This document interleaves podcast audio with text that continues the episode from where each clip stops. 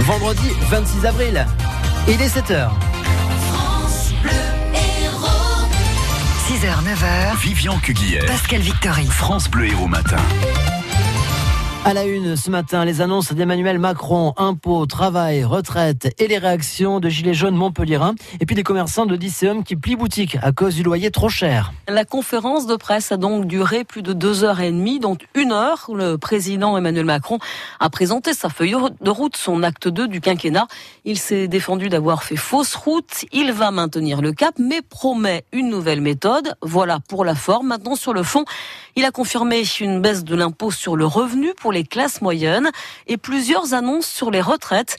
Emmanuel Macron veut que ceux qui ont travaillé, pardon, bénéficient à la retraite du fruit de leur travail.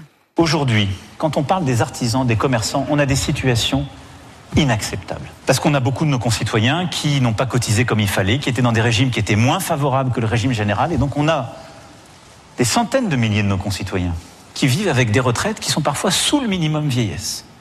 Moi, je souhaite qu'on y réponde en redéfinissant un seuil minimal pour tous ceux qui ont travaillé. Et il doit être supérieur au minimum vieillesse plus significativement. Et donc, je veux que ce qu'on appelle le minimum contributif, c'est-à-dire la retraite minimale qu'on touche quand on a travaillé durant sa vie, ce soit de 1000 euros. En ce qui concerne l'âge de la retraite, il reste à 62 ans, mais Emmanuel Macron incite à travailler plus longtemps. Pas de remise en cause des 35 heures, pas de deuxième journée de solidarité. On s'arrête là. La liste n'est pas exhaustive, vous la retrouvez sur francebleu.fr. Reste à savoir comment ces mesures ont été perçues, notamment par les gilets jaunes qui en sont un petit peu à l'origine. Hier, plusieurs gilets jaunes montpelliérains ont suivi la conférence de presse ensemble. Alors, verdict. C'est assez étrange de voir quelqu'un qui ne se saisit pas vraiment du problème qu'il y a et du malaise qu'il y a actuellement dans la société et qui essaye juste de s'en servir pour euh, continuer à faire passer euh, sa politique, même si plus personne n'en veut. Il cherche à cliver, il continue à infantiliser les Français dans sa euh, rhétorique, puisqu'on a un sentiment de recul, on a un sentiment d'injustice, un sentiment d'abandon c'est quand même euh, un, mot pour euh, laisser euh, la porte de sortie que peut-être ce serait pas vrai. Là où il se réclame d'avoir fait de la démocratie, finalement, on débouche sur un discours politique presque électoral assez classique, avec des mesures qui sont centrées sur son gouvernement, là où en fait les gens réclamaient plus d'horizontalité.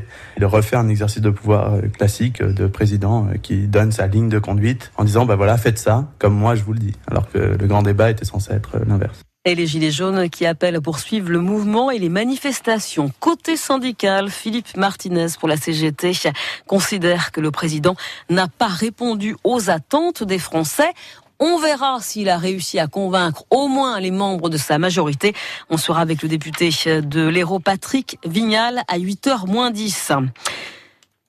Le mauvais temps a fait une victime en Lozère. On parle d'un épisode sévenol de forte pluie hein, sur le département nord de notre région, qui serait donc à l'origine d'un glissement de terrain. C'était dans la commune de Villefort hier. Ce glissement de terrain a emporté une maison. Une femme de 72 ans qui était à l'intérieur est morte. Son mari, qui lui était dans le jardin, est sain et sauf. Il n'a rien pu faire. Dans l'Hérault, les pompiers ont réalisé une quinzaine d'interventions pour des chutes d'objets à cause du vent, comme un store hein, qui menaçait de se décrocher sur la façade d'un immeuble du centre de Montpellier. Il y a eu un accident mortel sur la voie ferrée près du Corum à Montpellier cette nuit. C'est un TER qui a heurté une personne qui se trouvait sur la voie qui est décédée. Les 45 passagers du TER ont été évacués et transportés par bus jusqu'à la gare. Et puis un incendie dans la nuit dans une résidence rue Jean Jaurès à 7. Un feu dans un appartement situé au premier étage. Trois personnes ont été incommodées par les fumées et l'occupant de l'appartement a dû être relogé par la mairie. Des commerçants tirent le rideau de leur boutique à Odysseum. Alors que le centre commercial en périphérie de Montpellier fête ses 10 ans, des enseignes qui étaient là depuis le début, euh, comme le pâtissier Cabiron, s'en vont. Sa boutique va fermer le 30 avril prochain en cause des loyers revus à la hausse et devenus trop chers. Sébastien Garnier.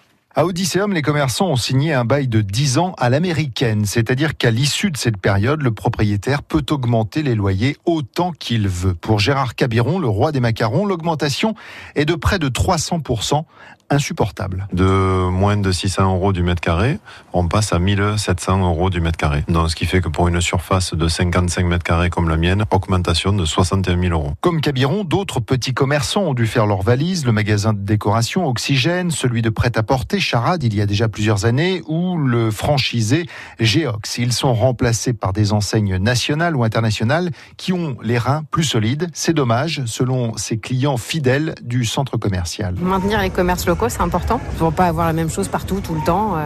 Est-ce que vous, ça vous empêchera de revenir? Ben, Ça m'empêchera pas, parce qu'en plus je travaille à côté, donc c'est vrai que je viens tous les jours. Mais c'est vrai que ça, ça a apporté un peu plus de diversité. À la création d'Odysseum, l'idée de Georges Frêche était d'en faire un centre à ciel ouvert, un peu comme une rue commerçante, et il avait imposé au groupe ICAD, propriétaire de l'époque, un quota de commerçants locaux. Depuis, Clépierre a racheté et les règles ne sont visiblement plus les mêmes. Des départs au centre commercial Odysseum, mais euh, l'arrivée annonce également un de l'enseigne de vêtements à bas coût Primark. Les nurseries pour euh, les poissons au large du Cap d'Agde. qui en ont besoin pour se reproduire. Ce sont des récifs artificiels. Il y en a déjà six installés. C'est un projet qui coûte cher, hein, un million euh, d'euros, cofinancé par la région, l'État, l'agence de l'eau. Il y a une nouveauté, un récif artificiel qui va également être créé, mais cette fois pour la plongée. Et c'est une première en France. Renaud Dupuis de la Grand Rive, le directeur du milieu marin à la mairie d'Agde. pour essayer de protéger un certain nombre de sites qui sont très importants, très fragiles, très très fragiles, qui poussent de 1 mm par an sur le roc de Brescou. On va créer une réserve marine où là on n'aura pas à plonger. 300 hectares. Et en contrepartie, on va mettre un, un dispositif de récif artificiel, alors là, euh, méga, c'est-à-dire 10, 10 mètres sur 10 mètres sur 15 mètres, peut-être quelque chose comme ça, qui sera donc lui aussi un imprimante 3D béton. Il y aura sans doute une petite grotte, euh, un petit passage, on va essayer de faire quelque chose d'un peu ludique. Et en même temps, cette grande structure va se concrétionner d'elle-même. Parce qu'ici, on est dans des endroits voilà, qui sont très riches, avec les apports des fleuves, avec l'apport du Rhône aussi. Ça va très très vite. Hein. Vous allez vite avoir des moules, des huîtres, des sabelles, voilà, de la faune et de la flore fixées. On se fait pas trop trop de soucis par rapport à ça. Allez voir à quoi ça ressemble sur francebleu.fr. On vous a mis les photos de ces récifs. Il reste deux matchs au rugbyman biterrois pour accrocher les phases finales euh, de la Pro D2. Ils sont actuellement septième. Ils jouent contre Vannes ce soir au stade de la Méditerranée à 20h alors que les footballeurs biterrois jouent à Grenoble pour essayer d'éviter de redescendre en national.